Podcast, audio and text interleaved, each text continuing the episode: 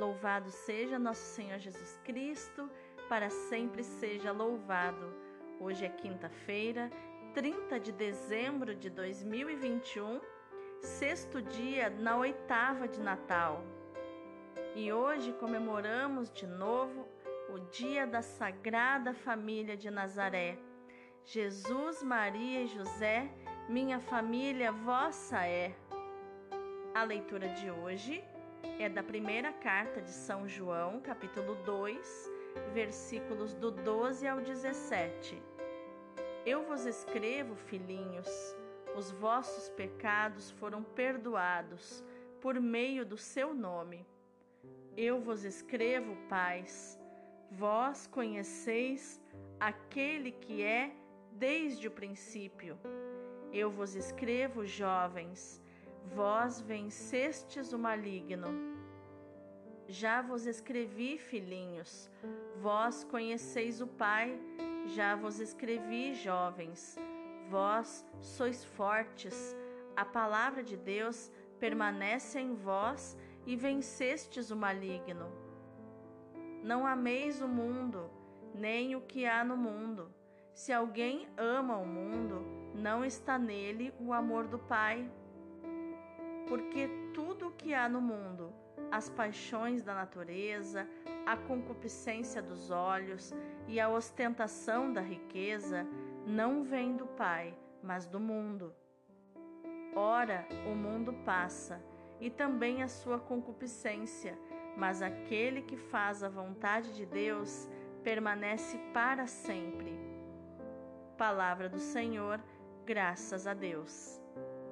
O salmo de hoje é o 95 o céu se rejubile e exulte a terra.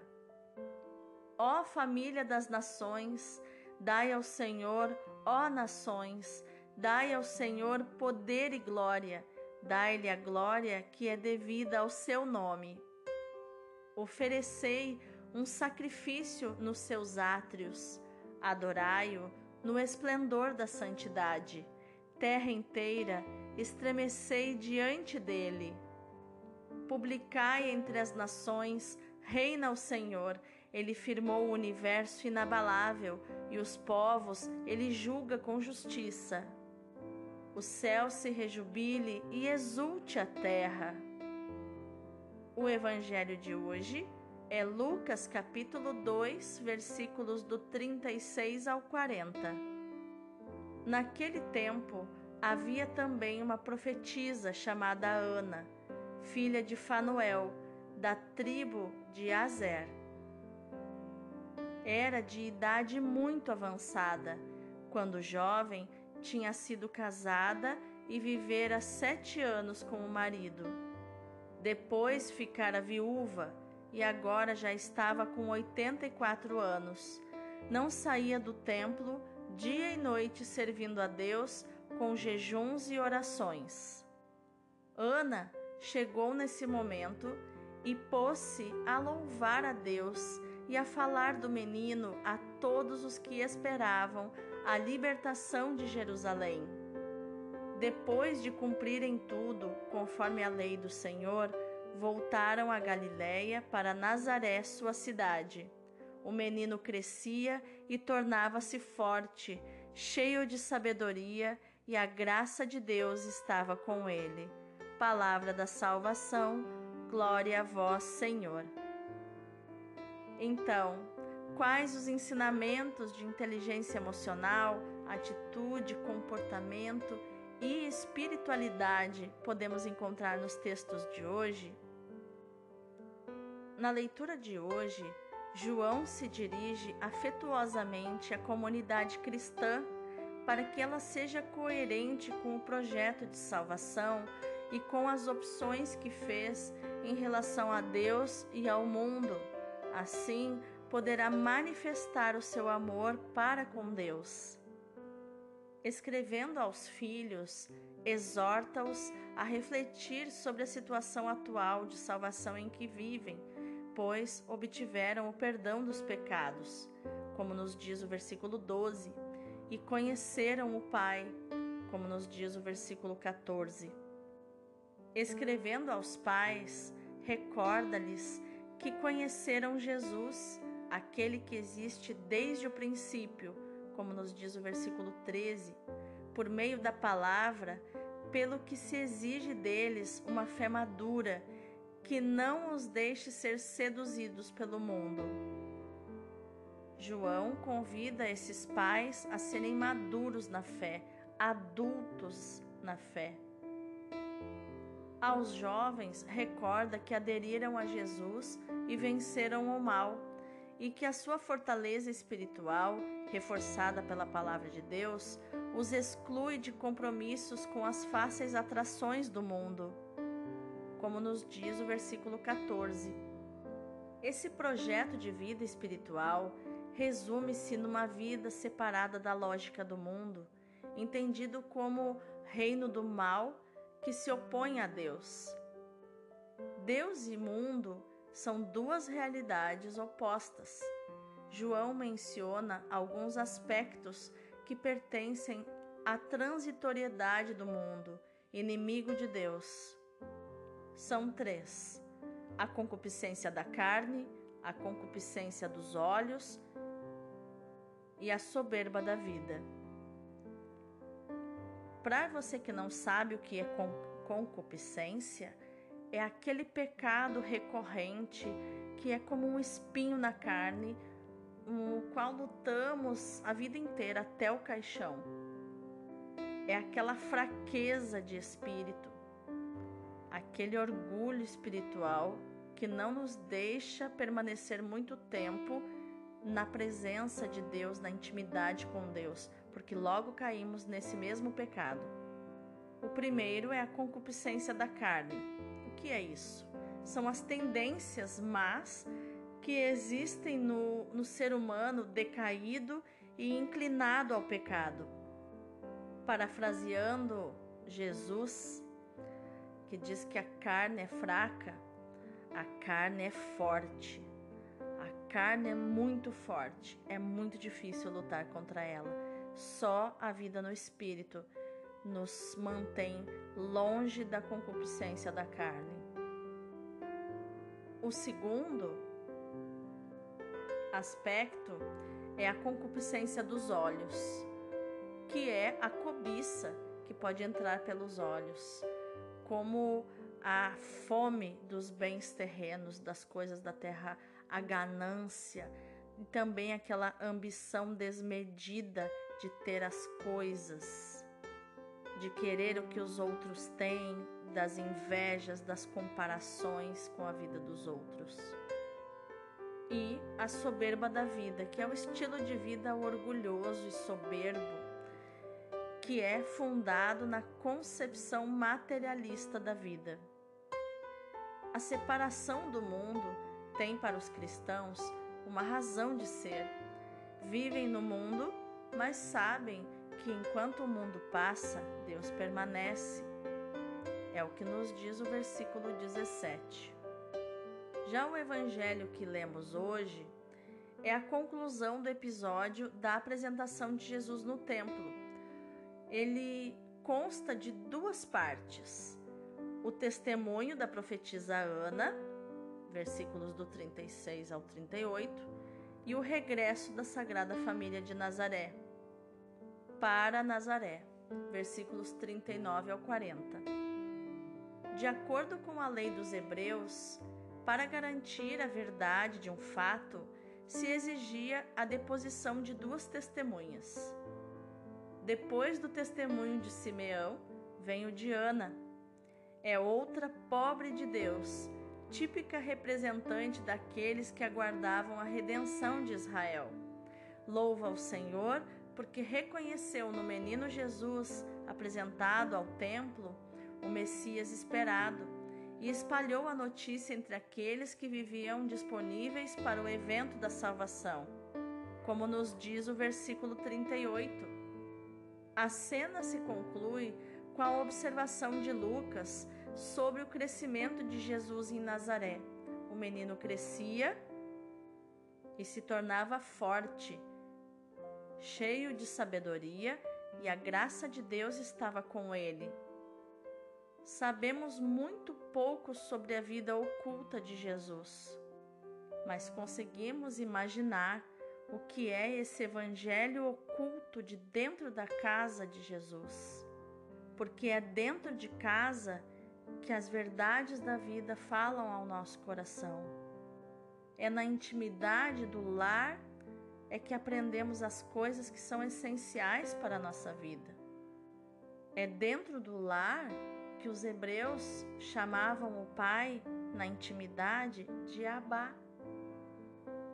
O mesmo Abá que Jesus mencionou para nos ensinar a oração do Pai Nosso.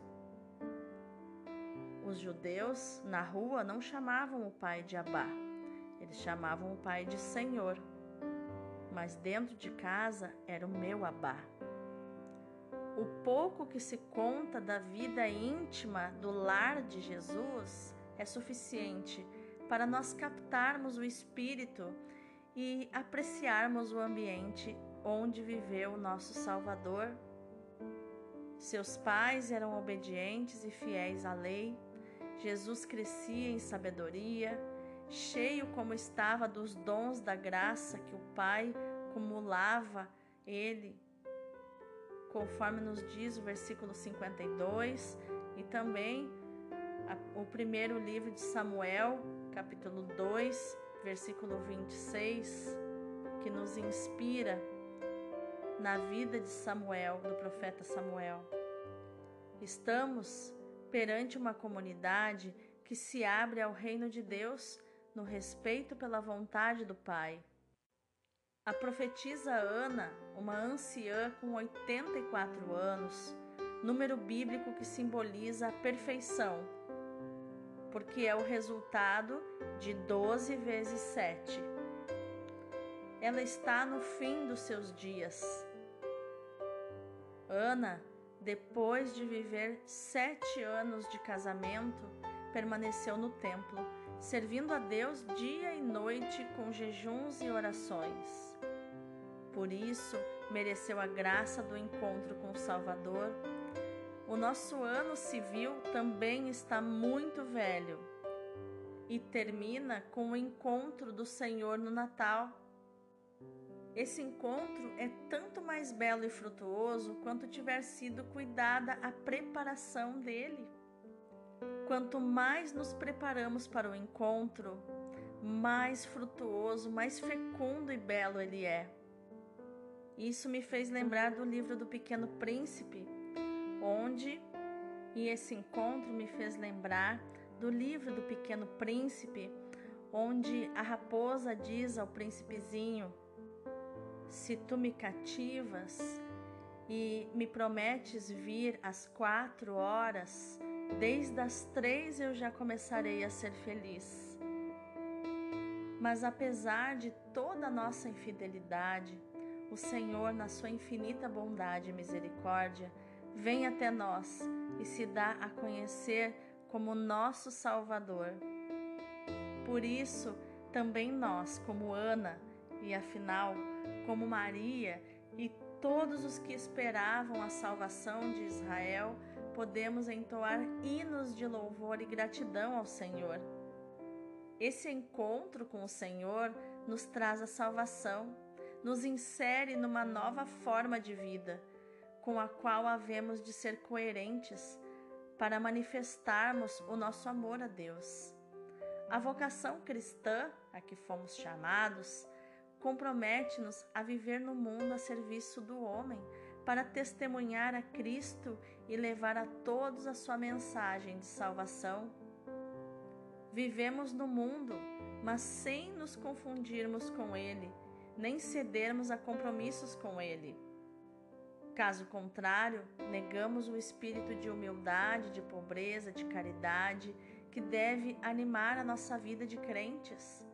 Só o coração que se esvaziar do mundo, das suas propostas de vida transitórias e da avidez pelos seus bens efêmeros, podem ser cumulados do amor do Pai como diz São João da Cruz, nada querer, tudo ter. o discípulo de Jesus jamais será aceito pelo mundo por causa da sua opção de vida contrária às propostas e interesses mundanos. Se você se deixa cativar por Jesus, você de graça já ganhou um inimigo. O inimigo de Jesus se torna o seu inimigo. Os crentes, por causa da sua eleição e da sua opção de vida por Cristo, são considerados estranhos e inimigos do mundo. Por isso que a pessoa de fé é odiada e recusada. O mundo rejeita os discípulos porque não são seus. Eles perturbam a, a sua paz, eles desmascaram seu orgulho, acusam seu conformismo.